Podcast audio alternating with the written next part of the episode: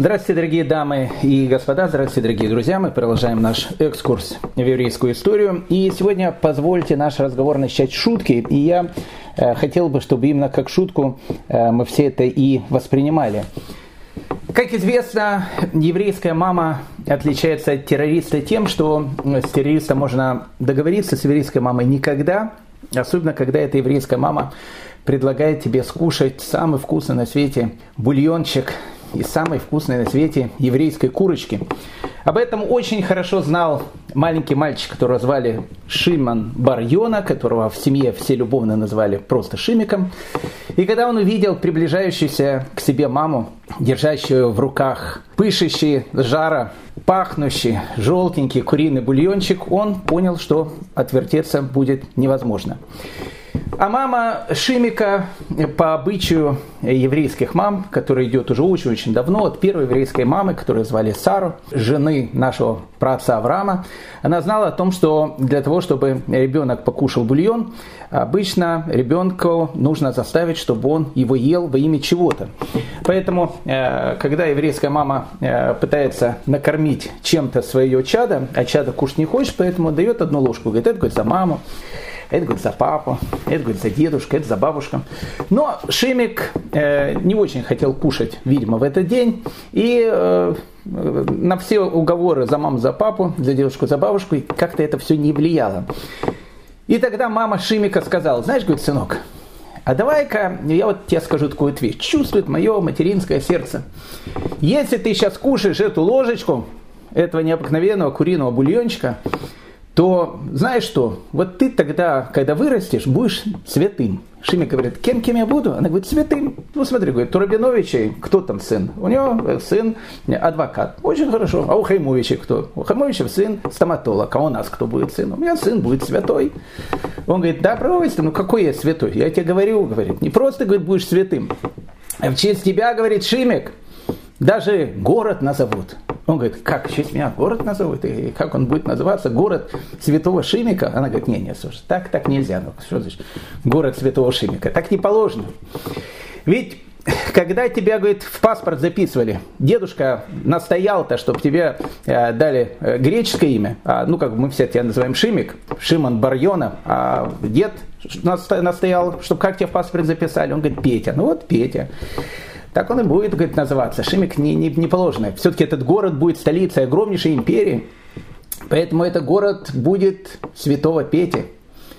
Шими говорит, прям таки будет называться? Она говорит, не просто так и будет называться, а будет еще называться так на германский манер. Шими говорит, на какой манер? На германский? Она говорит, да ладно, ты знаешь, еще пока германцев никто не знает, они пока дикие, вообще неизвестны, в лесах где-то живут. Но в то время, когда в честь тебя Шимик назовут город, он таки будет называться город Святого Шимика на немецком языке.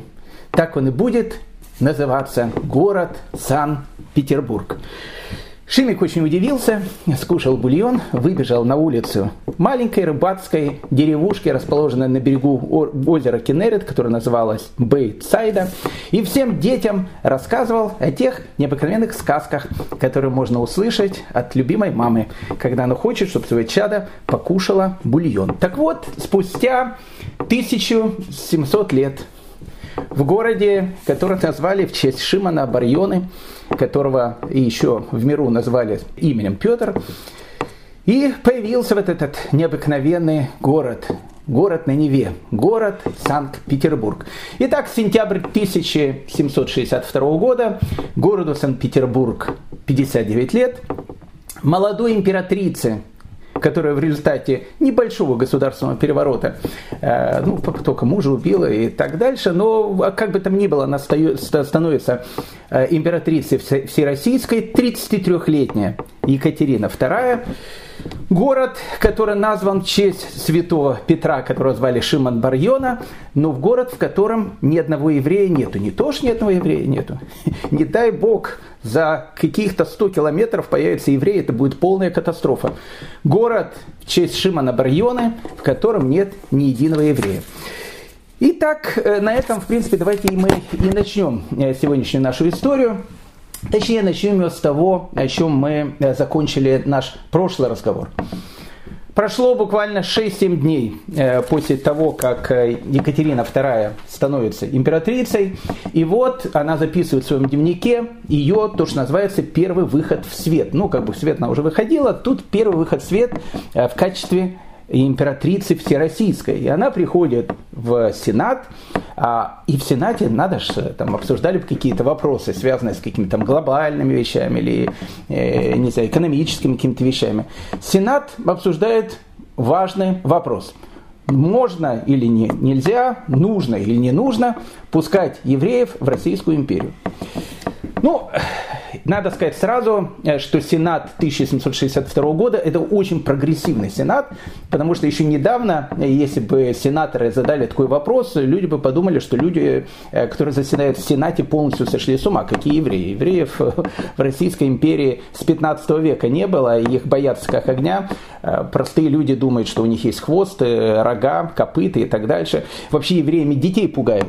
Вот, допустим, царь Петр Алексеевич, Петр I, поехал же в Голландию. Поехал в Голландию. Когда уезжал из России в Голландию, был нормально. Ну, как, ну, как обычно, русский царь, бояре, там русский царь, бороды и все. Приехал с Голландии, в общем, какой-то безумный. Начал там парики водить, бороды стричь и, в общем, делать какие-то вещи. Что сказал простой народ? Правильно. Сказал, что выехал ты из России, наш Э, царь-батюшка Петр Алексеевич, а приехал кто? Жидовин, который принял вид нашего царя. И поэтому для многих людей все правление Петра I, да и для многих стрельцов, которые поднимали восстание против него, я не скажу, что это была главная э, причина, из-за которой они восстание поднимали, но об этом-то поговаривали, что царь-то не наш, а царь-то Жидовин, который оделся и э, в результате многих пластических операций принимал гормоны, на Западе так принято, э, стал очень-очень похож на э, нашего настоящего православного царя Петра Алексеевича, Петра I. Поэтому какой, какие евреи в Россию? Ну, Сенат, э, он очень прогрессивный по одной простой причине, потому что, э, ну, скажем так, экономики таких супердержав того времени, как Англия э, и Голландия, ну, может быть, Голландия в середине 18 века, это, конечно, не Голландия середины 17 века, когда Голландия была ух, сейчас Голландия, она, конечно, теряет позиции. Был когда-то город э, Новый Амстердам, теперь стал Новый Йорк, Нью-Йорк. Ну, в общем, как бы теряет, теряет, теряет, теряет свои позиции. Э, но, как бы там ни было, Голландия остается Голландией. Все прекрасно понимают, что э, огромное количество той прибыли, которая есть у этих странах, оно так или иначе связано с очень богатыми, очень культурными, очень прогрессивными в экономическом точке зрения еврейскими общинами. Как правило, это общины сефарских евреев, португальцев, как их называли, бывших маранов, которые на протяжении многих веков тайно соблюдали э, законы иудаизма, приезжали в эти страны и открыто возвращались в иудаизм. Поэтому прогрессивный сенат э, начала октября 1762 года и обсуждает этот вопрос. Может, пускать евреев на территорию России? Ни в коем случае жить. Жить это вообще тут разговора никакого нет. Ну, хотя бы пускать, чтобы не приезжали, уезжали и так дальше. Плюс все прекрасно понимают о том, что Речь Посполитая, да, э, та часть Речь Посполитой, которая, на которой находится территория современной Украины, и там Польши и так дальше, мы говорили, находится в ужасном состоянии экономическом. Но та часть Речь Посполитой, которая называется Великое княжество Литовское, может быть, оно там э, в сыре э, и в масле не катается, но там есть довольно серьезные купцы, которые ведут довольно серьезную торговлю. А торговля очень часто между Великим княжеством Литовским, Польшей, ну то, что называется Речь Посполитой и Россия, но так или иначе проходит посредством евреев. Поэтому, когда евреев запрещают въезжать на территорию России, значит, получается какие-то, э, ну, плохие вещи получаются, потому что если бы купцы бы въезжали, выезжали, экономика больше развивалась, поэтому прогрессивные сенаторы и задают этот вопрос. И надо же было Екатерине, той самой Екатерине, которая зачитывается Дидро, Вольтером, и э, другими э, французскими просвещенцами, с которыми мы с вами будем знакомиться э, в дальнейшем, которая хотела, как, говори, как она постоянно говорила, сделать свой народ очень цивилизованным, развитым по принципам вот этого самого французского просвещения, э, она приходит на заседание этого самого Сената. И тут такая вот, ну как бы, ну это щепетильная тема, щепетильная тема. И вот сенаторы, значит, обсуждают, пускать евреев в России, не пускать евреев в России. На большом таком троне э, восседает 33-летняя э, молодая Екатерина и она даже не знает, что сделать. Поддержать Сенат, не поддержать Сенат. То есть, с одной стороны, то, о чем говорят сенаторы, это очень правильно экономически. Ну, так поддержать, это все-таки Россия. Она-то стала теперь э, Екатериной Алексеевной, она-то теперь стала императрицей всероссийской. И вот она как бы такое замешательство. И вот она пишет в своем дневнике, что князь Адаевский или Адоевский, не знаю, как правильно, э, написано «спас», говорит, положение молодой Екатерины. Она себе обычно в третьем лице пишет в этом дневнике. И э, он говорит, слушайте, о чем вообще идет речь? О чем вообще идет речь, вы скажете? Пускать евреев, не пускать евреев. Вот э, предыдущая наша императрица, императрица, наша матушка Елизавета Петровна, так как она сказала, вот же, говорит, ну вот же, вот прямо черным по белому вот так и написано, не желая никакой выгоды от врагов, как, как написано Иешуа Иосифовича. Иешуа Иосифович, не, нет, Иешуа Иосифович они так не, не, не называют. Э, я не желаю видеть никакой выгоды от врагов Христовых. Вот так написал. От врагов Христовых ничего не хочу выиграть. Но он-то сам был из них. Был, всплыл, все. Никакой выгоды. Никакой выгоды от них не желаю. Прямо так и написал даже экономической выгодой. И сенаторы как-то замялись и не знают, что делать, и, и не знают, как ей ответить. Э, ведь э, все-таки прошлая э, императрица так написала. И Екатерина э, улыбнулась, она была вообще очень хорошей актрисой, э, улыбнулась, она сказала, знаете что, давайте, давайте-ка мы этот важный вопрос э, на более э, позднее э, такое время принесем. Обязательно будем это обсуждать, но не сейчас. И Екатерина так и записала в своем дневнике, и вот так часто недостаточно быть просвещенным, иметь лучшие намерения и даже власть, чтобы привести их в исполнение. Даже если ты просвещенный, даже если ты хочешь иметь лучшие намерения, ты должен понимать, где ты находишься. Итак, молодая 33-летняя любвеобильная Екатерина Алексеевна, как ее называли все, которая говорила на русском языке с большим немецким акцентом, но была человеком действительно очень-очень прогрессивным, начинает издавать новые указы. 4 декабря 1762 года указ э, императрицы о том, что в Россию допускаются все иностранцы. На самом деле э, это был очень такой серьезный указ, потому что э, многие иностранцы до этого просто так в России не могли там въехать, выехать и так дальше. Я не скажу, что Россия была закрытой страной, но э, вот этот указ 4 декабря 1762 года все иностранцы спускаются. Правда, поправочка, кроме жидов. Это очень важная поправка, потому что ну, рано еще, вот этим э, товарищам, э, в честь которого город назван, э, ну, рано им еще в России въезжать. Почему? Потому что еще, видимо, не пришло время. Ну, тут э, получилось то, что обычно получается в истории. Это не евреи пришли в Россию, как и сказал один товарищ, это Россия пришла к евреям. То есть евреев в России-то никто не пускал. Но в результате первого раздела Польши 1772 года, о котором мы с вами говорили, будет еще второй, будет еще третий, мы об этом тоже будем говорить, пока присоединяется к Польше, э, пока присоединяется к России только та часть Речи Посполитой, которая сейчас называется Белоруссия, с 300 тысяч евреев, и вдруг получается, э, что, ну, как бы, э, Елизавета пишет, не желаю выгоды от врагов Христовых, то есть ни, ни одного, ни, одно, ни одной, то, что называется, прошу прощения, ни одной, не то что пархатой, ни одной э, еврейского физиономии, говорит, не хочу видеть на территории России матушки. А тут в результате, в результате присоединения этих огромных областей 300 тысяч человек они становятся гражданами Российской империи. И в этом отношении, в этом отношении надо понять, что э, Екатерина действительно, э, ну, она прогрессивный человек, то есть она человек такой, скажем так, с таким более западным мышлением. Ну, там много было всяких этих вещей, там, не знаю, там в с современным Татарстаном, да, ну, была там история, когда там э, мечеть там построили, местные там э, христиане начали жаловаться, что это не мечеть строят, все, мы тут церковь, а не мечеть. И Екатерина написала, в принципе, я не скажу, что это ее видение, но это вот такое видение э, прогрессивного человека конца 18 века. Она говорит, все поданы, это мои поданные. Я как бы не смотрю на их национальность, вероисповедание, что-то я принимаю, что-то не принимаю, но все мои поданные. Все и все для меня, для меня все поданные равны. Очень хорошие слова. 1772 год, 300 тысяч евреев. Что с ними делать?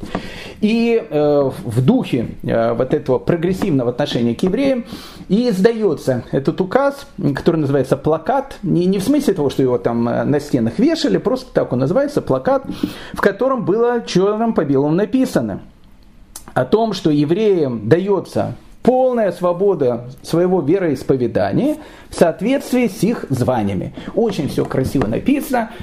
Полная свобода вероисповедания. Более того, э, мы уже об этом говорили, Польша, она отменяет власть кагалов. То есть когда-то, э, ну, когда-то как, э, допустим, допустим, то же самое польское правительство общалось с евреями.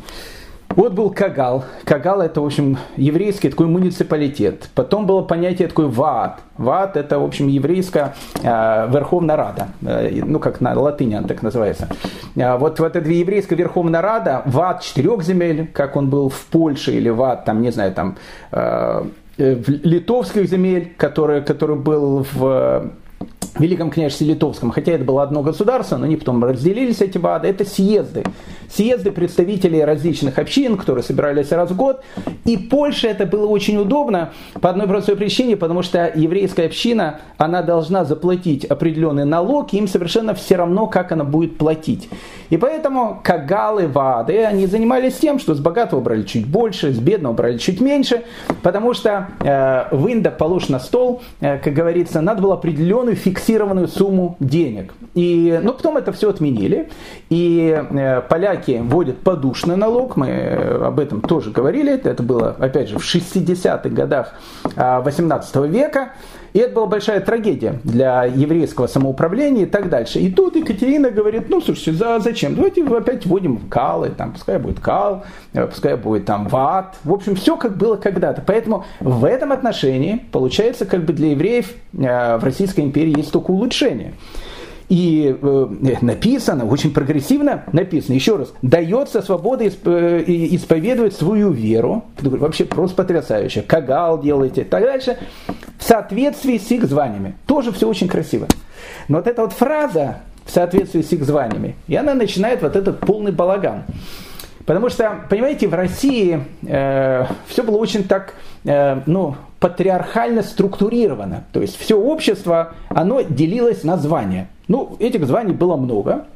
Допустим, был, были крестьяне. Ну, понятно, кто такой крестьяне. Крестьяне это те, кто живут в деревне, работают на земле. Ну, в общем, все понятно. Они крепостные.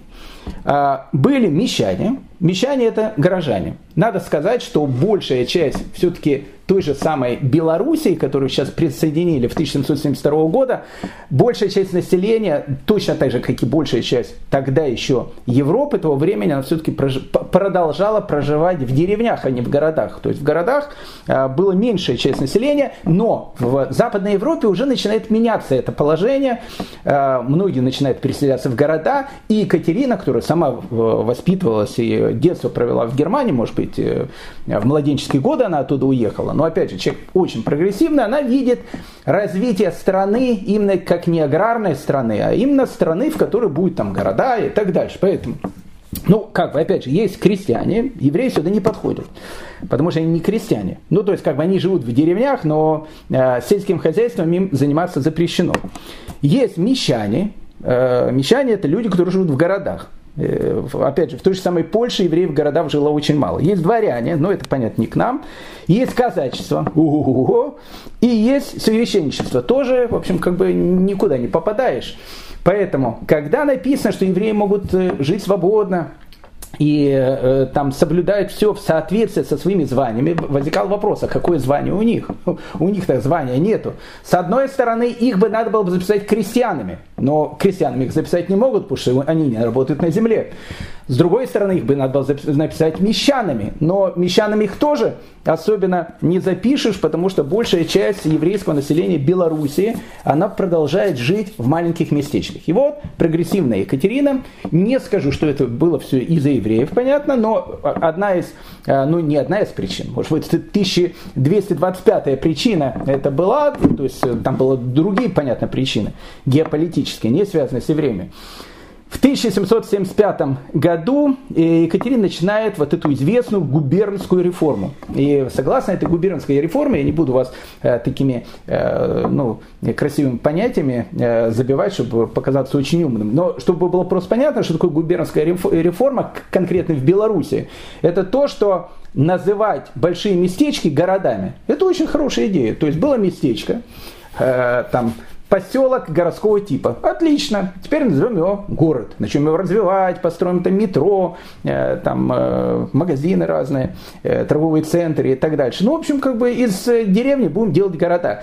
И в результате этой реформы 16, допустим, белорусских местечек, они превращаются в 16 городов для евреев, с одной стороны, это было лучше, потому что теперь их начинают записывать мещанами, так как теперь они живут в городах. Теперь еще одна очень важная вещь э, для нашего дальнейшего повествования – так как евреи э, пока еще не разобрались, что с ними сделать, то есть они как снег на голову упали, в эти 300 тысяч человек, поэтому, ну, какое-то первое время, ну, лет это к 20, э, ну, евреев практически такие же права, как и у всех остальных. Во-первых, нигде не было прописано, где они могут жить, где они не могут жить. Паспорт у тебя какой? Российский. Отлично. Где ты хочешь жить? Понятно, в Москве. А лучше всего в Санкт-Петербурге. Ну, тогда это столица. В принципе, как такового запрета не было. То есть, скажем так, э, потом начинается, что они могут жить в столице и так дальше, но, но в принципе, ну хорошо, Санкт-Петербург не берем. Но в Москве можно было, особенно если ты был там купцом и так дальше. Можно было жить, в принципе, где ты хотел. Ты мог вообще переезжать и уехать из Беларуси, и приехать жить еще в какие-то другие э, там вещи. Э, но евреи особенно переезжать никуда не хотели. Им было хорошо жить там, где они жили. Но тут стало появляться так, что многие евреи из местечек теперь стали горожанами. Теперь, а у горожан э, по новому губернскому э, этой самой реформе теперь есть большие права. Потом их у евреев не будет, но пока они есть, пока еще не разобрались, кто к ним пришел в гости о том, что э, ну, любой город, он так или иначе э, живет по каким-то законам, э, по которым есть, допустим, такое понятие, как магистрат, то есть городской совет. А в городском совете есть депутаты. Поэтому, если евреи являются, ну, как бы, теперь горожанами, и у них плюс-минус те же самые права, пока, опять же, не разобрались, что надо их лишать этих прав, то, получается, они могут теперь быть депутатами городского совета, а это никто не хотел. И тут начинается трение, то есть, с одной стороны, евреев могут избирать как бы депутатами горсовета, а это никто делать не хочет. И, в общем, письма э, летят в Петербург. Слушайте, у нас тут э, на местах э, идет там полная дискриминация, ну, как бы евреи теперь мещане, а теперь, ну, и, и, и что им теперь делать, а их не хотят, чтобы они заседали в горсовете. Вторая вещь, и эта вещь была очень-очень существенная. Дело в том, что и мы об этом с вами говорили, и мы об этом с вами будем говорить. Одна из вещей, которых занимались евреи, это винокурение. Винокурение э, – это не то, что они народ э, спаивали, как будет говорить Гаврила Державин. Мы с ним познакомимся. Это тот самый, который в гроб, сходя, благословил наше все, Александр Сергеевича. Он еще будет героем нашего повествования. Очень серьезный такой товарищ. Гаврила Державин. Так вот, так то, что будет говорить Гаврила Державин о том, что вот эти жиды пархаты, прошу прощения, не, не я говорю, это он говорил, народ православный спаивает, то, в принципе, опять же, он не был прав. Не был прав, но, но если так посмотреть, все пивные заведения, они в той или иной степени были э, под евреями. Опять же, это можно понять, из-за чего это происходило. И мы об этом говорили с вами тысячекратно. Так как евреи не могли заниматься, не знаю, миллионом разных вещей. На земле не могли работать, это не могли сделать, это не могли сделать, то не могли сделать.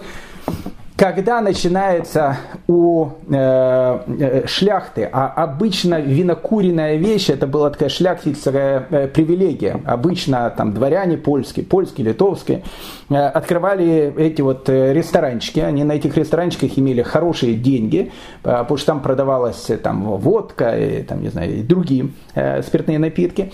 Э, они понимали о том, что есть поставить своего, так он сопьется там на, на, на этом э, предприятии. Поэтому давали евреям. Евреи это как дело все развивали. Э, конечно, они с этого дела имели копейки, и мы с вами будем говорить о том, что еврей корчмарь, явление, которое будет до середины 19 века. В середине 19 века все эти вещи корчмари уже будут не евреи в основном, а будут сами там русские, украинцы, поляки, они будут уже спаивать. Но до этого, до этого получалось, что вся вот эта вот винокуренная деятельность по большей части она, в общем, была в руках евреев, поэтому э, тут и фамилия, там, Винокуров, там, Бромфман и, там, и другие, э, другие там, фамилии, так или иначе связанные с э, вином. Теперь, а в России, в России э, четкое есть, э, э, ну как бы обычай, не обычай, как бы закон о том, что любая вещь, связанная с спаиванием народа, она, она относится к дворянам. То есть это прерогатива дворян. То есть дворяне могут спаивать народ, могут не спаивать народ. А тут получается о том, что как бы э, у евреев этих корчмы, а теперь, так как эта часть принадлежит в, к России, тоже происходит конфликт. Ну, в общем, как бы там ни было, в 1785 году большая российская э, делегация, она приезжает в Санкт-Петербург э, с, с этими различными требованиями о том, что делать. Ну, во-первых, э, евреев насильно начинают затаскивать в города. Ну, опять же, это тоже можешь понять. Сидит местный городской чиновник. У него надо, надо каждому, как было сказано, выдать паспорт. А паспорта, для того, чтобы выдать каждому паспорт, э, его как бы надо записать э, в одно из э, этих звеньев. Либо он мещанин, либо он крестьянин, либо он дворянин, либо он казак. Там, ну, а, а куда евреи вписывают-то? Поэтому, а, а, а это-то нужно было сделать, нужно было ввести эти списки.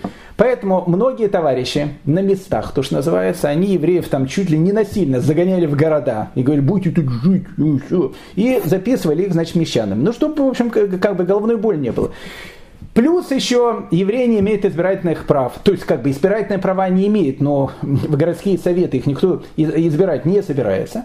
А, но третья вещь, самое главное, э, винокурение. Вот весь этот бизнес, который так или иначе зиждился на, на евреев, у евреев тоже начинают забирать. Поэтому вот этот первый глоток свободы 1772 года, Кагалы и так дальше, евреи начинают видеть о том, что, в общем, как бы, э, ну, в общем, поменяли шило на мыло или мыло на шило было. В общем, что, что э, хотите, э, б, б, был перец, стала редька. Ну, в общем, как бы э, не слаще все эти вот вещи.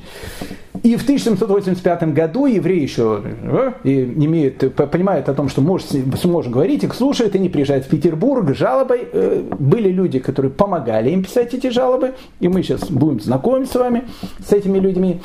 Э, и говорит Екатерине полное безобразие. Екатерина очень рассердилась, опять же сказала фразу о том, что все ее поданные, она к ним относится без, как написано, различия расы и веры, очень-очень красивая вещь.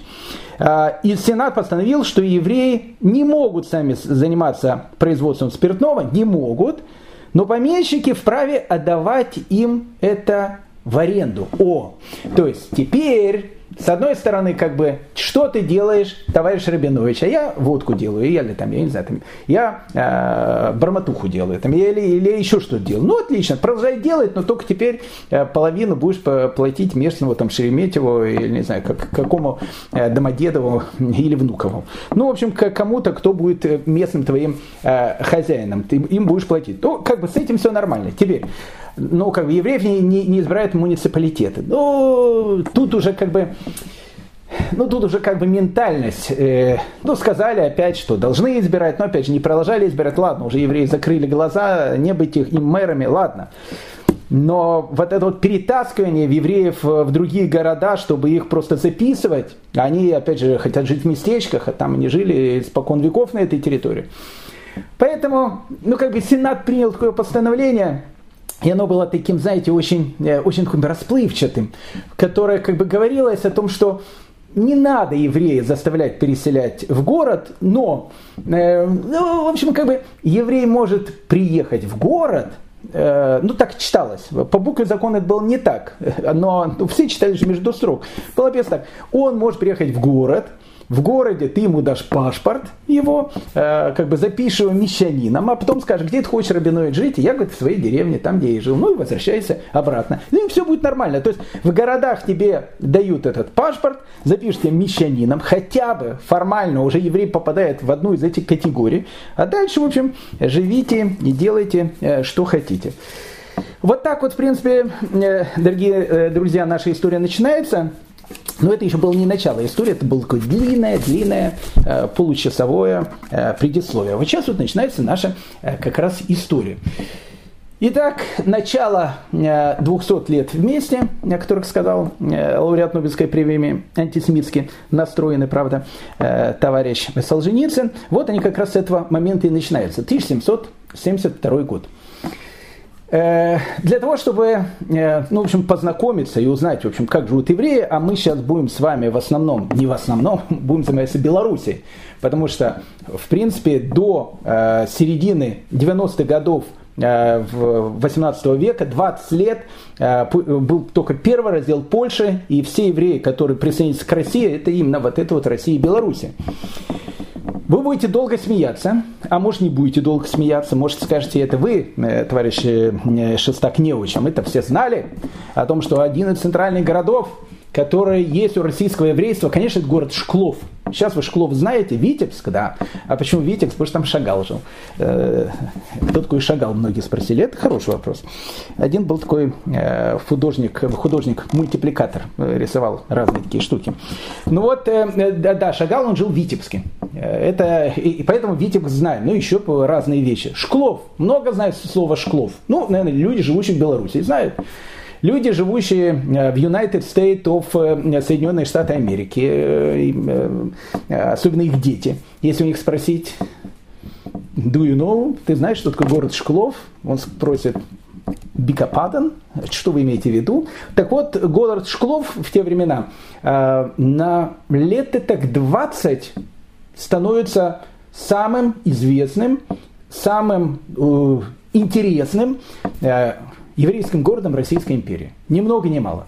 И поэтому 20-летняя история вот этого э, длинного романа э, между Россией и, и ее евреями, она начинается с этого свадебного подарка, который получает, э, значит, я не знаю, кто там был муж, кто жена, но, в общем, свадебного подарка в виде этих евреев белорусских и центральная э, история, вот эти 20 лет, это город Шклов. Все будет крутиться вокруг него. Поэтому наш вот этот небольшой э, мини-сериал, который в, в самом сериале под названием «Еврейская история», так и называется «Шкловский треугольник», вторая часть. Э, потому что все, что мы будем говорить, будем говорить о Шклове и о близлежащих к нему городах. Итак, после присоединения вот этой вот части э, э, Речи Посполитой, или как один историк у меня в школе говорил, Речь Посполитая. Э, так вот, э, после присоединения вот этой части Речи Посполитой к России, там жили польские, там жили, в общем, как местные православные, и там жили, в общем, литовские шляхтищи. Все их назвали шляхта, дворяне. Принципе, им был э, дан э, вопрос. Э, то есть, либо вы присягаете Российской империи, говорите, что мы признаемся, что мы граждане Российской империи, либо едете в Киев. Ну, как бы, вы, прошу прощения, то есть, либо, либо уезжаете, значит, на Незалежну. То есть, ну, как бы, Незалежна Польша тогда. Киев как раз был под, тоже под москалями в те времена. Он из 1654 года был частью Российской империи, но э, это не суть важно. Э, вы, говорит, тогда уезжайте. Ну, какая-то была часть э, людей патриотически настроенных, которые сказали, что мы за Польшу, за Белого Орла умрем. Ну, умираешь, в общем, умирает там в Варшаве, Вильнюсе и так дальше. И они уезжали. А какая-то часть, э, они говорят, ну ладно, слушайте, ну жили так, теперь будем жить так. В принципе, Екатерина у них-то ничего не забирала. Все эти права у них оставались, э, крестьяне крепостные оставались, живи как хочешь. Ну, только теперь э, по, сигнал э, этому королю там Станиславу Августу, теперь будешь э, Екатерине Великой. Она все-таки симпатичнее немножко будет, Станислава Августа. Но была такая часть патриотически настроенных товарищей, которые говорили, что не будем присягать новому государству, не будем присягать, все, go to, э, в общем, э, Польша. И, в общем, и они уезжали. И получилось так, что э, вот Шклов, город Шклов, кстати, и вокруг Шклова, допустим, Кричевское староство, и был такой город, который назывался Кричев-Дубровна, большой, большой такое поместье, там, Шклов, города, которые прилегают Шклову, э, получилось, что их э, законные владельцы оказались патриотами, их отсюда, значит, выгнали, и теперь как бы земля свободная. А Екатерина Великая, ну, не будем в эти вещи входить, э, это личные дела каждого человека, так как она муж своего грохнула, Петра Третьего, у нее, скажем так, романов было много. Было много романов. И э, в те времена, э, недолго, правда, недолго, э, у нее был роман с таким человеком, которого звали Семен Зорич. Ну, Семен Зорич просто будет героем нашего повествования. Мы о нем начнем говорить сейчас, продолжим в дальнейшем, потому что он много будет там играть довольно большую такую роль, и положительную, и очень отрицательную, и очень антисемитскую, и так дальше. Семен Зорич был, конечно, э, таким гусаром. Ну, вообще гусаром не был, но э, по национальности он был сербом, э, ну, как бы, как бы так выразиться, вот правильно надо выразиться. Э, знаете, в Польше мы же все-таки находимся на территории, которая, ну, еще совсем недавно была Речь Посполитой, э, ведь э, как бы все делилось, была шляхта, а кто не шляхта, а христиане, их называли быдло. Семен Зорич был быдло. Но, но не, не, он, он был дворянином, конечно, но, но вообще в принципе, в принципе, но безграмотный совершенно, ну совершенно безграмотный, такой бескультурный, такой матерщинник, ну такой ну, даже не гусар из анекдота, потому что гусар из анекдота, там, поручик Ржевский какой-то, он еще хоть э, грамоты может, а это такой, знаете, здоровый такой был, такой, ну, совершенно безграмотный. По национальности серб, герой русско-турецкой войны, его схватили в плен, был в, тюр... в плену, потом вернулся обратно, попал в Петербург. Не буду всю эту историю про Семен Зорича рассказывать. Э, но, в общем, ну, скажем так, э, человек не безображенный интеллектом, вот будет более правильно сказать, человек не безображенный интеллектом, но такой вот веселый, такой, а? э, ничего, так Екатерина на него как-то Э, ну, завязался у них роман. Екатерин тоже, видно, там э, у него были разные всякие, э, скажем так, знакомые. Вот другой у него знакомый Григорий Александрович Потемкин. Кстати, Потемкин совершенно другая вещь. Мы с Потемкиным сегодня будем знакомиться. Э, Потемкин, э, да, у него были в свои эти, но он интеллектуал, э, школу золотой медаль закончил, из смоленского российского дворянства, ну, ну, он, ну допустим, ну, ну, интеллектуальный человек, то все это понятно. Она что интеллектуальная императрица. Ну, тут что-то, знаете, любовь зла, как говорится в, в, в известной такой латинской пословице, полюбишь и Семена Зорича. И вот у них как-то завязался этот романчик с этим Семеном Зоричем гусаром этим, э, ну, был недолгим, недолгим. Но когда он только начинался, в, э, в сентябре 1777 года, Э, ну вот начинается такой роман, и это Семен Зорич говорит, ну, матушка императрица, а что мне подаришь там такая? Она говорит, ну, что я тебе подарю? Я тебе подарю, хочете, Шклов подарю? Он говорит, что это такая? Ну, говорит, город такой в Белоруссии, шикарный город, там, там такие вообще, он, и подарили ему, значит, этот самый Шклов и окрестности. Он даже об этом Шклове, может быть, и не подумал. Но в 1778 году когда э, Григорий Александрович Потемкин, который уже тоже фаворитствует, э, ну как бы, ну и не только он, но другие начали говорить, матушка императрица, ну слушай, ну с кем вы имеете дело? Ну слушай, ну это же, ну, ну, ну, ну, это, ну как же, вы же Руссо читаете, вы же с Дидро переписываетесь, Дидро, а с кем э, романы ведете с Семеном Зоричем? Ну, неудобно как-то. И она ему говорит, знаешь что, Сем, э, слушай, э, знаешь что, э, Семен, давай, давай ты отсюда, с Петербургом. Вот эти, тебе я дала город Шклов, вот туда едь, там, значит, живи в этом Шклове, но в Петербург не ногой. Ну, она такая была женщина, властная. И Семен Зорич, он э, едет в Шклов. В принципе, с этого начинается наша история. Кстати, Григорий Александрович Потемкин, э, еще один герой нашего сегодняшнего повествования, э, он тоже, тоже вот Екатерина тоже любит, но, кстати, человек интеллектуальный. Э, он получает Кричевское староство. Кричевское староство – это плюс-минус тот же самый Шкловский треугольник. То есть это вот этот Кричев, Кричев Дубровна, его поместье, это главное, он тоже находится недалеко от Шклова. Поэтому часть получает, значит, этот Зорич, один, значит, фаворит, часть получает, значит, второй фаворит. Ну, скажем так, для Семена Зорича э, переехать из Петербурга, где он вел ну, полностью гусарский образ жизни такой, в какой-то захолустный шклов, это было все, крышка, конец карьеры, вообще конец жизни. Это то, что у нас называется конец. Но Семен Зорич, надо дать ему должное, он был человеком очень и очень таким активным, гусаром. Э, приехал он в Шклов и говорит, знаете что, а мы из Шклова, говорит, сделаем второй Петербург. Ну, вполне серьезно. Шклов, захолустный такой город, маленький городочек, который был, опять же, в Великом княжестве Литовском еще недавно. Там был замок, в котором жил, значит, местный этот э, шляхтич, патриот, которого, значит, выгнали. Туда переезжает, значит, Зорич, в этот замок на окраине Шклова. Ну и начинает вести, э, ну, свой гусарский э, образ жизни. Во-первых, он начинает приглашать всех друзей. Кого на вечер, кому на неделю, кому на месяц. Вот вообще приезжайте все. Живите у меня тут все, будем делать попойки, будем там все, в общем, будем, будем веселиться. Но с другой стороны, Семен Зорич, который видит о том, что он лишается э, столицы просвещения Санкт-Петербурга, он понимает о том, что э, из Шклова нужно сделать Петербург. А как это сделать? И он начинает это делать.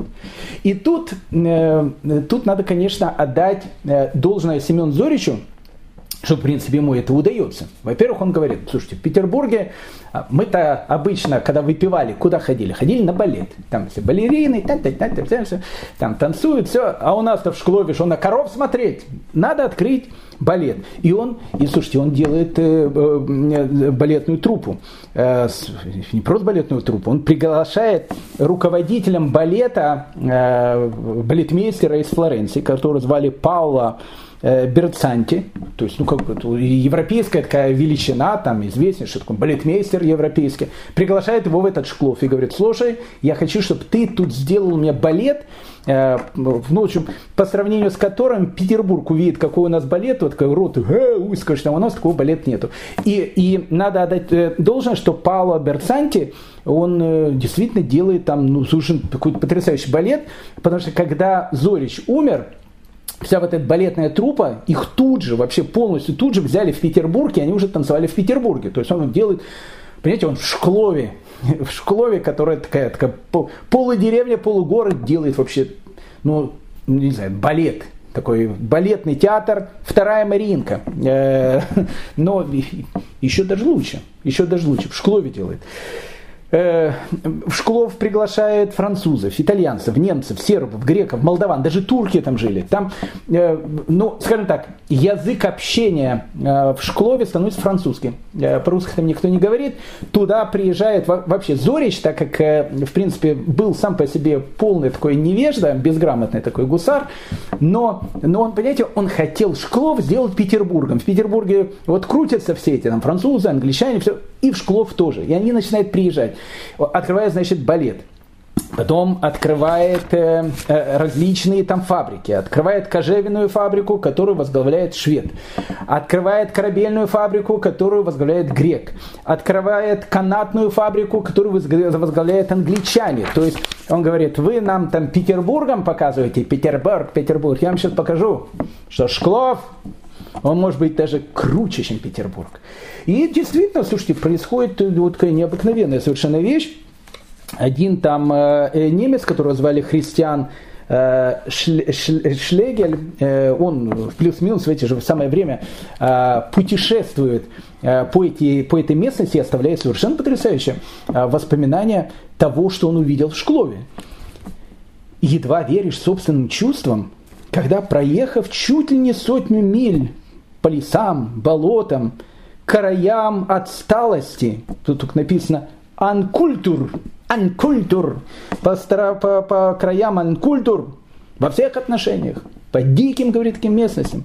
И под конец, уже сомневаясь, доведется ли встретить людей, возвышенных умом и сердцем, вдруг оказываешься вместе, что заключает в себя множество людей – привезших из дальних уголков Европы и распространивших здесь культур, культуру стран, где они жили прежде, каковая культура сделала их столь превосходными обитателями земли.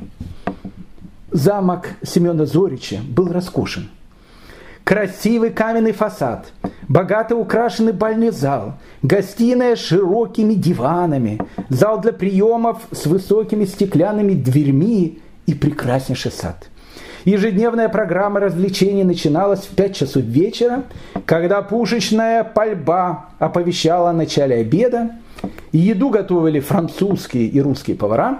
В конце трапезы гости выпивали по бокалу лучшего венгерского вина. После обеда в зале для приемов подавали кофе, ставили игорные столы, и гости либо играли, либо прогуливались по саду. Многие из них, уезжая домой, чтобы вздремнуть немного, возвращаясь в замок между 8 и 9 часами и проводили весь вечер в танцах и играх. В полночь подавали поздний ужин, после чего танцы и игры возобновлялись, гости расходились где-то между двумя и тремя часами ночи. Ну, в общем, э, происходило что-то совершенно необыкновенное. Э, Зорич из Шклова начинает делать маленький такой Санкт-Петербург э, на белорусской территории. Более того, в 1780 году Екатерина II встречается с монархом Австрии Иосифом II. Иосиф II это, ну, это вообще отдельный разговор. Э, но знаете, вот когда вы будете в Праге, э, вот еврейский квартал, в котором вы там, ну, будете находиться, там, где находится еврейская гетто и так дальше, он называет Иосифов, этот, этот весь квартал. Почему он так называется? Он назван в честь Иосифа II. Иосиф II, он был очень и очень, ну, да, он был прогрессивный такой монарх, Э, он, был еще, он еще был императором Священной Римской империи, которая, в принципе, на последних э, своих издыханиях, потому что Наполеон э, ее грохнет окончательно, скоро, но пока она еще есть, и, и пока она представляет собой вот центр этой Священной Римской империи, это Австрия со столицей Вене, где продолжает восседать в Габсбурге. Так вот, Э, Иосиф II встречается с Екатериной II. Где они встречаются? Вы думаете, там в Москве, там в Петербурге, там в Сити какой-то? Нет. Они встречаются в Могилеве. В Могилеве. Сейчас там Могилев, э, Могилев. Могилев это центр. Тогда в, в, в центр вот этих новых территорий. И в Могилеве происходит встреча Екатерины II э, и э, Иосифа II, э, императора Священной Римской империи, который специально из Вены приезжает. Но когда Екатерина едет в Могилев, она, безусловно, заезжает э, к Семе Зоричу. Э, ну, как бы, э, любовь прошла, завяли помидоры, конечно, но, как бы, видно, романтические ощущения от гусара, не имеющего писать там, а где-то остались, он заехал недолго к нему, и она обалдела, потому что, ну, потому что, то, что она увидела, это было что-то невероятное в честь ее устроили бал маскарад, устроили фейерверки. Э, опять же, на, России, на белорусско-российской мове никто не размовляет, только все по-французски. Вообще что-то совершенно такое необыкновенное. Екатерина была в полном восторге. А, и вот, э, вот это вот Семен Зорич. Э, дальше Зорич больше. Вы спрашиваете, а где евреи? Секундочку. Надо сначала про Зорича сказать, тогда будет более понятно, что будет продолжаться в дальнейшем с евреями, потому что не будет понятно это. Э, у нас-то времени много. Э, как бы мы же медленно идем, медленно. Мы же не делаем там э, такие быстрые. Так всю еврейскую историю можно в течение двух-трех уроков рассказать. Мы пытаемся ощутить это время. Давайте ощущать. Так вот, он открывает, решает открывать в, в Шклове благородное училище благородное училище для русских и дворянских детей. Для русских и польских дворянских детей благородное училище в Шклове. Э, он его хочет сделать, ну, знаете, такого образца, не знаю, таких парижских, Э, благородных училищ для дворян, венских, и, и приглашает туда человека, которого звали, звали Тимулиен Гальен. А Тимулиен Гальен, Гальен был близким другом Вольтера, чтобы, чтобы было просто понятно. Опять же, я, я не э, хочу сказать, что Вольтер это наш все. Вольтер был, кстати, э, ну, в общем, просто таким антисемитом, что общество памяти, которое тут когда-то было, она Вольтера э, называлась бы общество памяти Эмиля Вольтера, потому что он был, он был познакомиться с этим товарищем. Так вот, э, э, Вольтер, э, этот французский просвещение, но, но, но это было имя тогда. Так вот этот Тимлюон Гальен был его ближайшим другом, соратником. И вот он приезжает в этот Шклов и открывает там вот это вот белорусское, не белорусское, это благородное Шкловское училище. Ну, в общем, как бы там ни было, Семен Зорич из Шклова делает Петербург. Э, на это может, в принципе, закончить. Но мы с этого начнем. Потому что вы спросите, спросите, а какое, а какое этническое отношение города Шклов? Кто там живет? Турки, французы, англичане? Нет, ну они там тоже жили. Но по статистическим данным 80% города Шклова это евреи. И до этого, и после этого. 80%. Вы понимаете, что это такое? Это значит, что весь Шклов это еврейский город. Более того, если вы попали бы в Шклов 1700, не знаю, каком-то 80-м году просто с ума сошли. Потому что вот представьте, представьте себе такая центральная площадь, ну как, как положено, вот базарная площадь большая, как в любом этом э, польском, литовском городе. Э, всегда там, ну, не знаю, там костел находится, там синагога находится, базар, рынок находится и так дальше. Тут это вообще просто совершенно невероятно. Э, на базарной площади находится одна из лучших еще раз, не в России, чтобы было более понятно, одна из лучших в мире к этому моменту еврейских ешив, Шкловская ешива. Ну, то есть, как бы, пальму первенца, безусловно, занимает Вильна, это Вильнюс, там сейчас Вильнский Гаон, э, Рабельягу Гаон и так дальше, мы с ним знакомились, еще будем знакомиться сегодня. И сегодня, с ними на следующем уроке мы э, с этим величайшим человеком ну, конечно, центр э, еврейской учености, безусловно, это Вильна, который называли Литовский Иерусалим, но второй город это, наверное, Шклов. Наверное, Шклов. Известнейшая Шкловская Ишива. Известнейшая Шкловская Ишива. Рядом со Шкловской Ишивой находится известнейшая Шкловская синагога. И вокруг живут одни евреи. И на этой же самой площади, ну просто представьте, на этой же самой площади, благородное училище и Большой театр Шкловский. Ну, как, все положено. Там, там балерины, ля -ля -ля там ходят, все, там раввины ходят, все. Ну, это вообще просто какое-то полное безумие. И более того, в Шклове э, сталкиваются два мира. Аристократический двор и еврейская община. То есть такое могло быть только в таких, ну не знаю, крупных городах, как Париж, Берлин, Вена, Варшава, Петербург.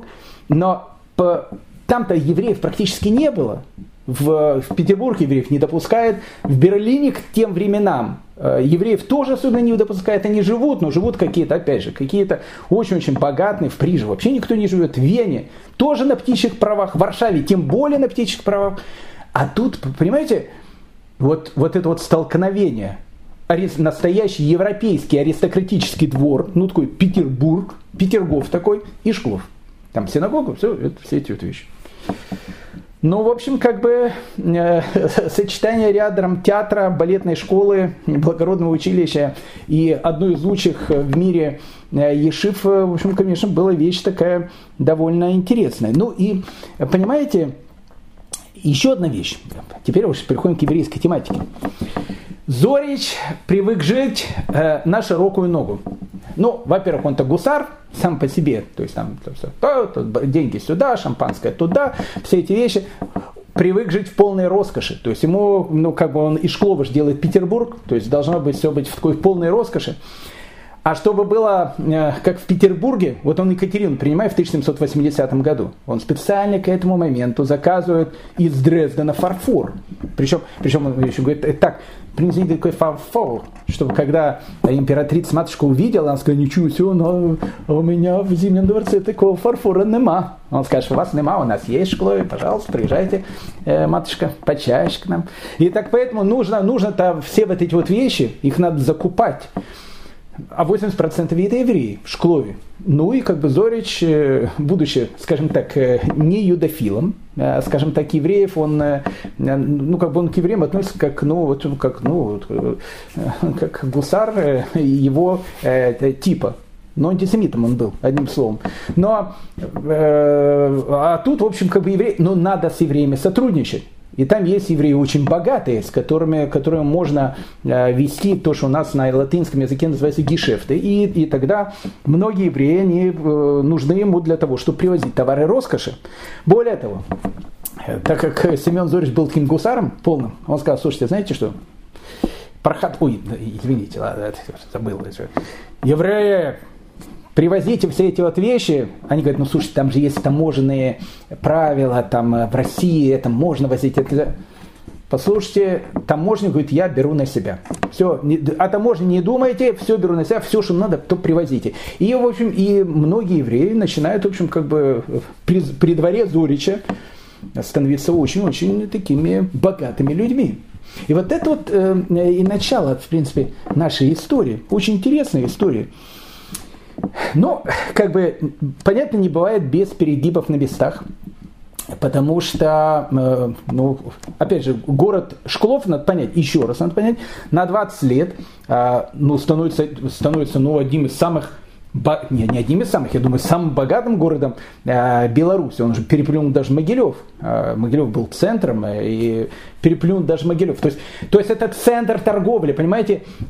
Центр, где находится ну, настоящий европейский двор. А там, где настоящий европейский двор, там все кипит, гремит, э, э, там эти театры открывают, благородное училище открывает, все, в общем, там и, и евреи как-то они тоже присоединяются к этой жизни. И вот уже шкловский магит, шкловский проповедник, известный такой человек, Рафигуда Лейб Маргалиот, он уже пишет первые вещи, которые его начинают пугать.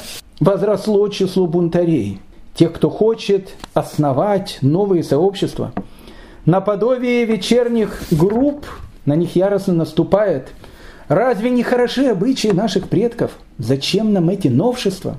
Как им не совестно? Как они не краснеют, попивая чай и кофе и вешая на себя женские украшения? Зараза распространяется по дому Израиля. Роскошная посуда, пять смен одежды и звуки музыки, словно в кабаке. Они отрывают детей от Господней Торы, чтобы обучать их французскому и математике, они добавляют свои новинки к обычаям про отцов, а еще пуче отступает от он их. Тора облачается в рубище, ибо ее унизили. То есть, что мы видим? Мы увидим, что Араф Ягуда Лейб Маргариот показывает, что некоторые товарищи, которые были из такого богатого десятка, в Шклове, ну как бы они теперь при дворе живут, вот у них начинаются такие вот вещи. Ведь э, мы что читали у Зорича, как, как это все было. Там в 5 часов вечера начинают, значит, посиделки. Там сидят, там, там балерины, там, ля, ля, все, все танцуют, там выпивают. Ну, в общем, как все положено.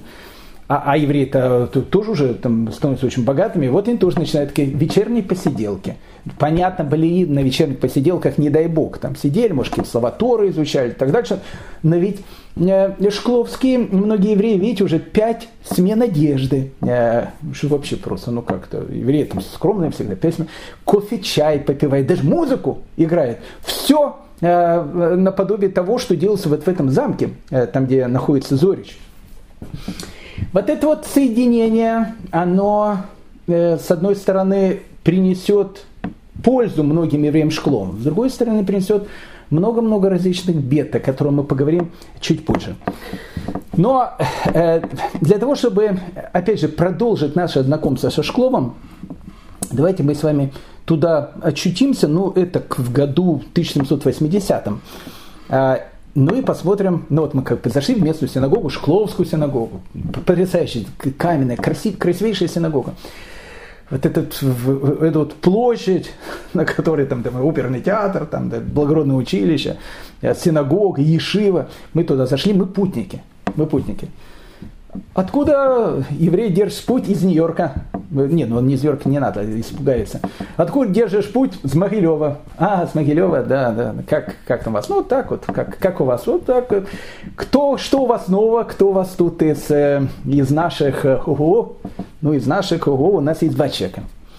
Э, один это рэп Натан Нота Бенхайм – ну, в, в русскую традицию он войдет под именем Натан Хаймович Ноткин. Запомните эту фамилию, мы сейчас с ним будем знакомиться. Натан Хаймович Ноткин, сразу, сразу хочу сказать, э, основоположник э, еврейской общины Санкт-Петербурга, э, человек, который основал в Петербурге Хевра Кадиша, то есть похоронное братство, и купил место под еврейское кладбище и нас слушает очень много э, наших братьев-хабатников, надо сказать, что э, Натан Нота Бенхайм, Натан Хаймович Ноткин, был человеком, благодаря которому э, освободили э, Равшнеура из Лята, Альтереба, из его второго заключения, потому что два раза будут сажать в тюрьму, мы об этом будем долго говорить. Вот когда его освободили после второго ареста, в этом сыграл огромную роль э, Натан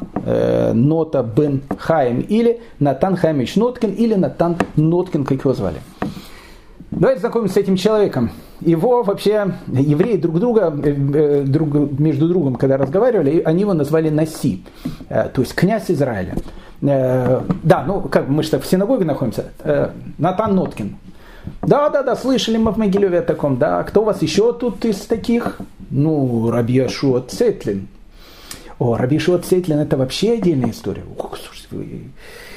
О, если вы не слышали, кто такой Раби Ашуа Цетлин, вообще ничего не знаете, потому что это было ну, это вообще. Вот, вот, э, ну, это, вы слышали такое, про такое местечко Устье? Не, не слышали? Ой. Ведь э, Раби Шуа Цейтлин, ближайший друг э, Потемкин, забегаем вперед. Ведь, может, подарит это, это вот огромнейшее имение, у него будет 900 крепостных. И он из этого огромнейшего имения решит построить вот мессианский такой город с ишивами, синагогами. Представьте, русский такой, русский, русско-еврейский такой, такой дворянин конца 18 века, который в этом устье делает, ну, это, слушайте, это, это сериал снимать можно. Э, но с Раби Шуа Цейтлиным познакомимся чуть позже. А пока, значит, кто, значит, у вас стоит, и тут, в общем, такой э, крутой э, Натан Нота Бен Хайм.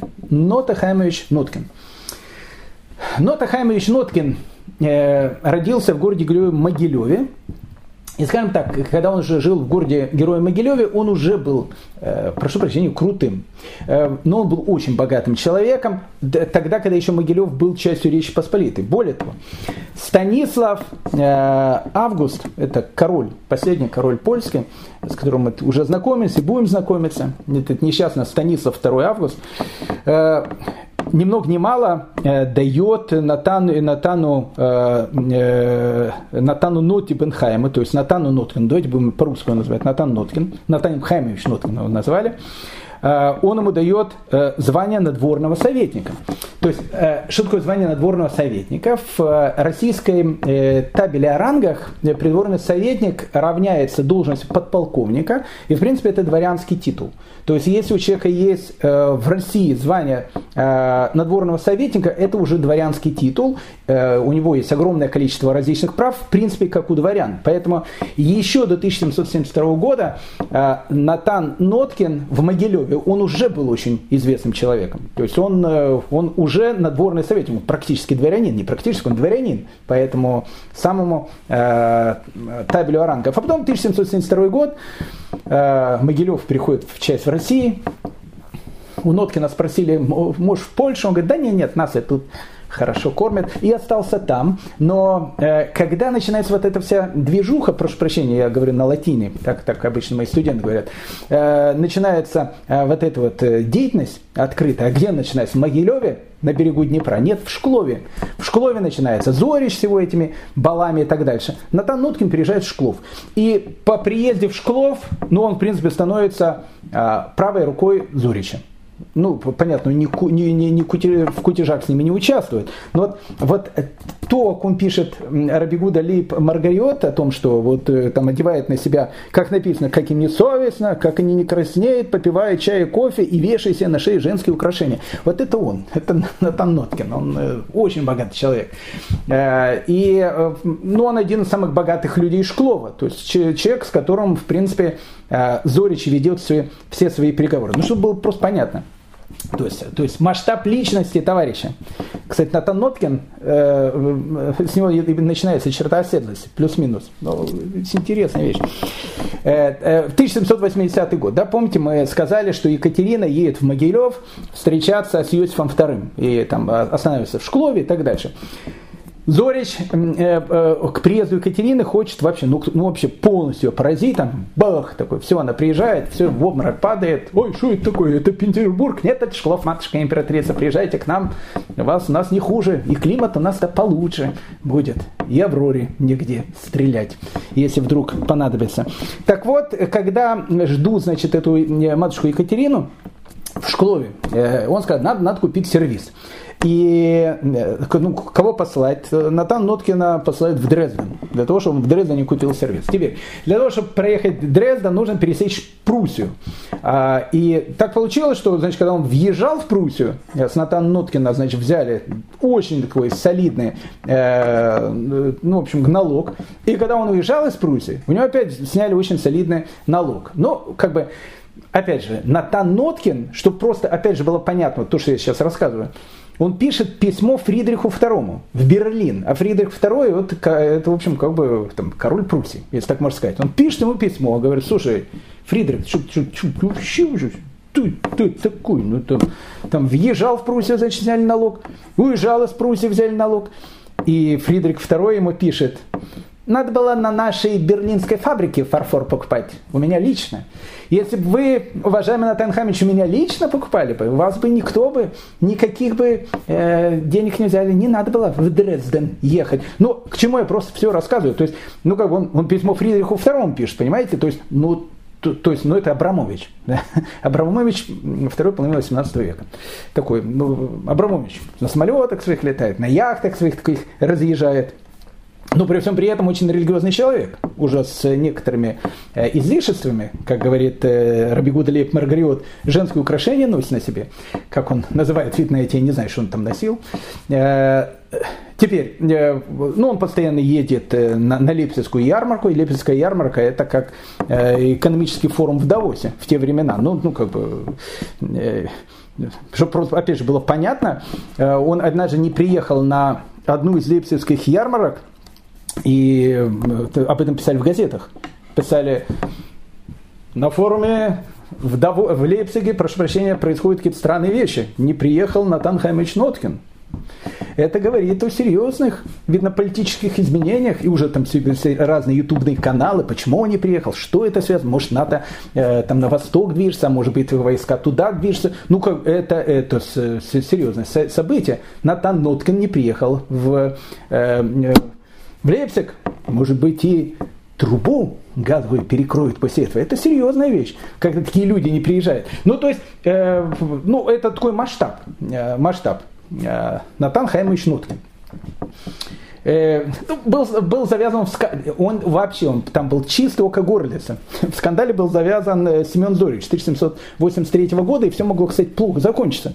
Потому что в Шклове э, поймали группу фальшивомонетчиков. Они вообще приехали откуда-то с территории современной Югославии, либо хорваты были, либо сербы. Ну, такие местные, такие, знаете, граф Калиостро. Они разъезжали по всей Европе, подделывали деньги. Такие молодцы, конечно. Там, там в России только-только начинают появляться бумажные деньги деньги. Ну, при Екатерине. Это новое, новое, еще их не, толком никто не знает. Они молодцы. Там было 25-рублевая, значит, э, это, э, э, ну, купюра. Они 25 переделали в 75. И, и, так переделали гады, что, что смотришь, что водяные знаки, все классно, все. Причем, причем, а потом еще, причем начали 100-рублевые делать, привезли с собой какую-то машинку и начали в Могилеве это все печатать. В Могилеве, в Шклове. Скандал был страшный. За эти вещи сразу просто смертная казнь. Э, сразу понятно, пришли к Зоричу, э, кстати, Потемкин прислал комиссию, э, потому что ну, скандальная ситуация, а Потемкин к Зоричу не очень, ну, как бы, ну, во-первых, соперник по матушке императрице, но с другой стороны, он как-то, ну, другие люди были, понимаете, то есть Потемкин и Зорич, ну, разные были люди, понимаете, и он посылает туда, значит, эту комиссию расследовать дело, к этому Семен Зорич говорит, слушайте, это как бы, ну, э, грозит вообще и голову от, э, отрубить мог. Вполне серьезно, это смертная казнь в России. Э, ну, то есть, то есть то, что ноздри оторвут, это что, это вообще даже говорить не о чем. Но ноздри разорвут, это хорошее развитие событий. Голову отрубят. И Семен Зорич, как человек благородный, сразу говорит, я вообще тут ни при чем, это, это, это еврей, наверное, Натан Ноткин. Это, наверное, он делает. Ну, Ноткина сразу поймали, вы видите, что Ноткин вообще ни при чем. Поймали этих товарищей. Э, Все, в общем, хэппи-эндом закончилось, никто не пострадал. Этим, сказать, сначала голову отрубят, потом дали им 5 лет. Все-таки иностранцы. Э, ну вот, э, поэтому, и, а да, и тут, начинает, тут начинается русско-турецкая война. И Ноткин сыграл ну, крайне, крайне важную роль в этой самой русско-турецкой войне. Э, допустим, он, он обеспечивает провиант и фураж для российской армии, выполняет крайне опасные поручения, которые, в принципе, никто, э, кроме него, выполнять не мог. Э, в дальнейшем, когда он, кстати, переселится в Петербург, ему нужно будет различные там рекомендательные письма, Семен Зорич, опять же, человек, как мы понимаем, не романтически настроенный к евреям, о нем будет писать в характеристике. Служил Отечеству со всевозможным усердием, употреблен, будучи по секретным комиссиям, неоднократно рисковал потерять жизнь свою, поставлял для войск наших провиант и фураж, а на фронт и в госпитале потребную провизию в то время, когда никто другой, кроме его, и приступить к этому делу не хотел.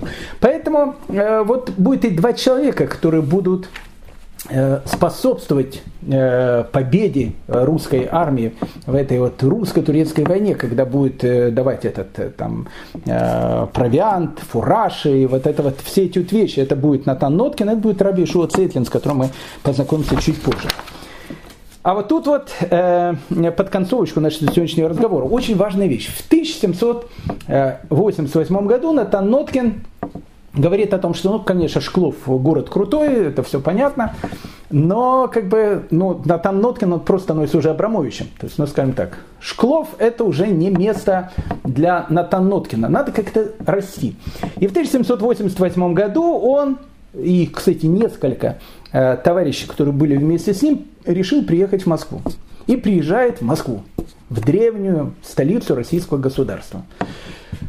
Что тут началось, вы себе не представляете. 1788 год. Ну, во-первых, Натан Ноткин, который приезжает, еще раз, он очень богатый человек, с ним приезжает еще какая-то часть тоже таких же миллионеров э, Рабиновича Хаймовича в Кокион. Ну, такие все очень. И тот приезжает в Москву. Ну, и, во-первых, они очень, э, ну, они очень успешные бизнесмены.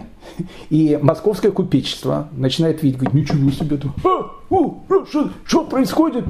Иван Иванович, жиды, говорит, в город понаехали. Ну это, ну, это невероятная вещь. Ну, произойдет, произойдет, это вообще просто. То есть 15 века в Москве евреев вообще не было.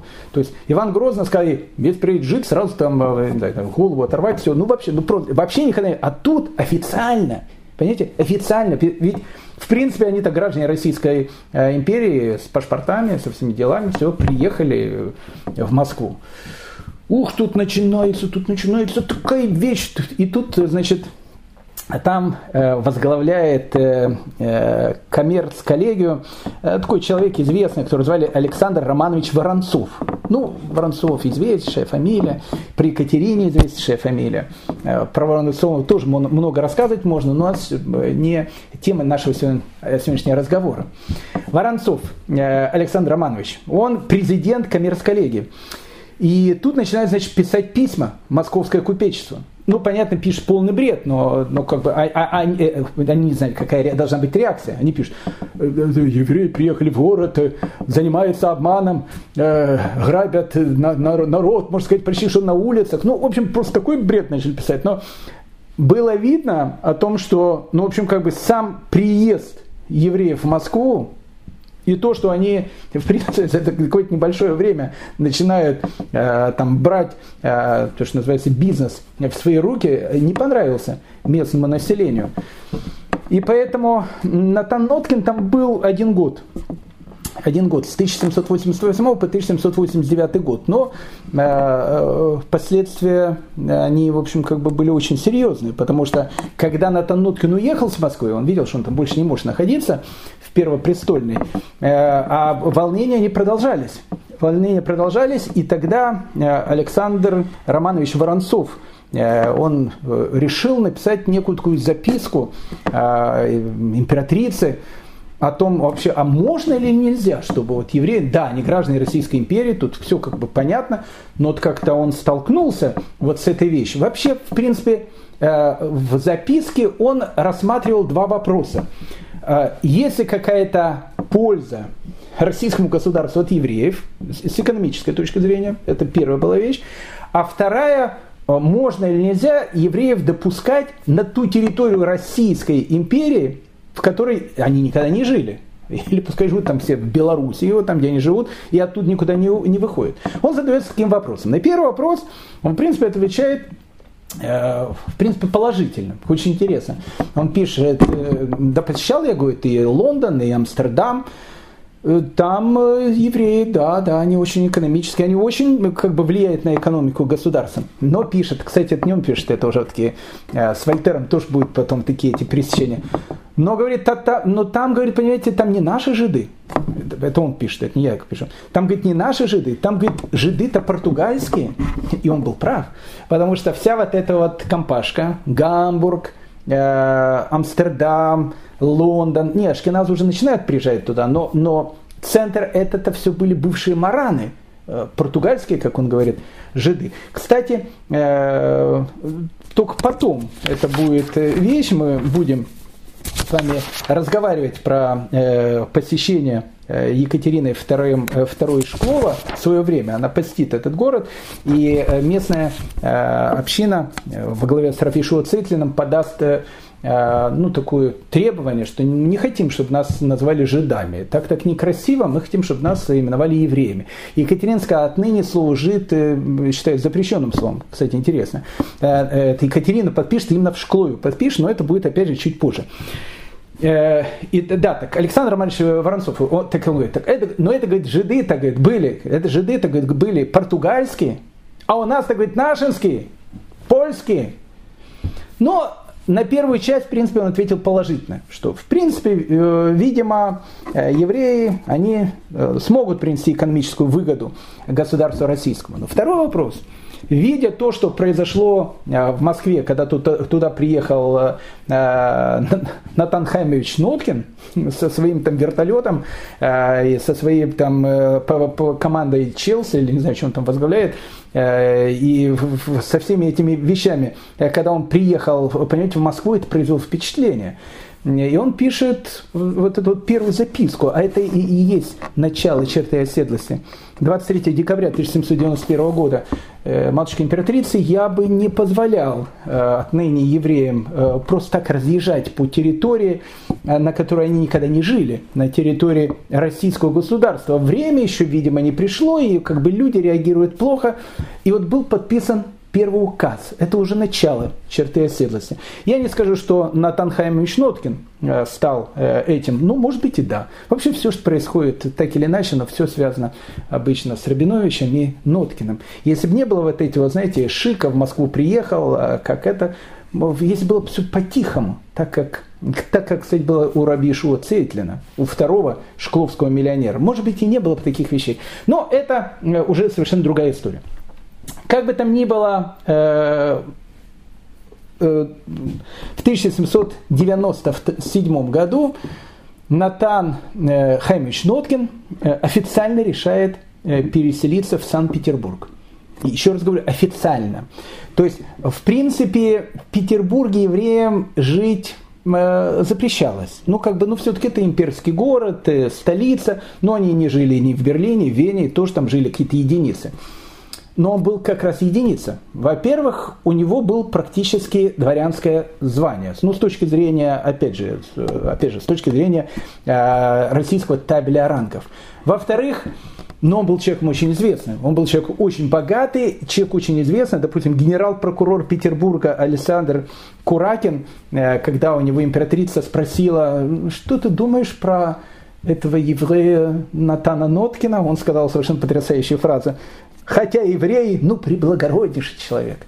Вот это вот вещь. Хотя еврей, ну, приблагороднейший человек. Вот к нему такое отношение.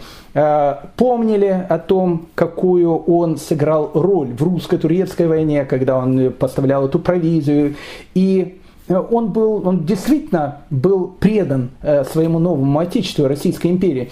И в 1797 году он приезжает в Петербург. Официально. Он приезжает официально в Петербург. Он и потом э, вся его семья, и брат его. Надо отдать должное, что они сделали невероятное. В 1802 году они официально купили землю под еврейское кладбище. Ну, то есть, в, опять же, в столице Российской империи, ну, вообще евреев нету. Тут его как бы официально пустили. Но если его официально пустили, то, ну, как бы, ну, если там умирает, так а где хоронить-то, чтобы в Шклов ехать там? Э, и это было очень сложно. Это было очень сложно. Там, э, э, ну, у него знакомые было все знать. Э, которая, которая там была вокруг него, понимаете? И все они так или иначе где-то ему помогали. В 1802 году э, Натан Хаймич Ноткин, он действительно покупает э, землю под еврейское кладбище. В 1804 году он умирает и, кстати, будет похоронен на этом самом еврейском петербургском кладбище.